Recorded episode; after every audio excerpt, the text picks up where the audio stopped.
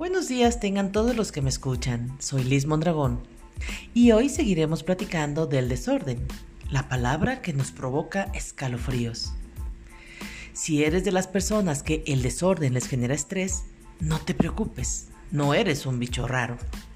Es muy común, sobre todo en las mujeres amas de casa, mujeres trabajadoras, en hombres que comparten el cuidado de la casa con su pareja o los que viven solos. Está comprobado que al tener la casa patas arriba genera ansiedad, te hace sentir impotente y abrumado. ¿Por qué te sientes de esta manera? Porque no sabes por dónde comenzar a recoger. Te distrae de cosas o temas de tu interés impide relajarte y disfrutar. Sientes que nunca terminas. Entorpece tu creatividad y productividad. No encuentras lo que necesitas. Pierdes tiempo y dinero.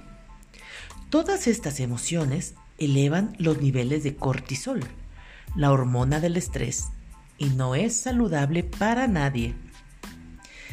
Tienes que hacer algo al respecto, ¿estás de acuerdo?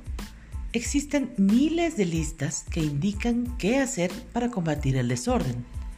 Por ejemplo, determinar los lugares de almacenamiento, acomodar y meter las cosas en ese espacio, hacerlo tres veces a la semana, tirar lo que no usas hace tres años. ¿Qué lista o listas conoces? Pero los beneficios son pasajeros al seguirlas. Con todas ellas regresas al caos en muy poco tiempo y también regresa el cuadro de ansiedad y mal humor. Lo mejor será olvidarnos de estas recomendaciones de revistas o artículos en Internet. El cambio debe ser mucho más profundo, desde el pensamiento y la perspectiva, las costumbres familiares. ¿Por qué seguir con prácticas que no son útiles y solo te atan? ¿Qué pasaría si hoy eliges romper con ellas? Se sintió un alivio, ¿cierto? Con solo pensarlo. Imagina hacerlo. ¡Pum! La magia.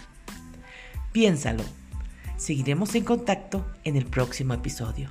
Soy Liz Mondragón, asesora de Liz Bellord, Orden y Belleza, y te deseo un día lleno de luz, amor y paz. Hasta pronto.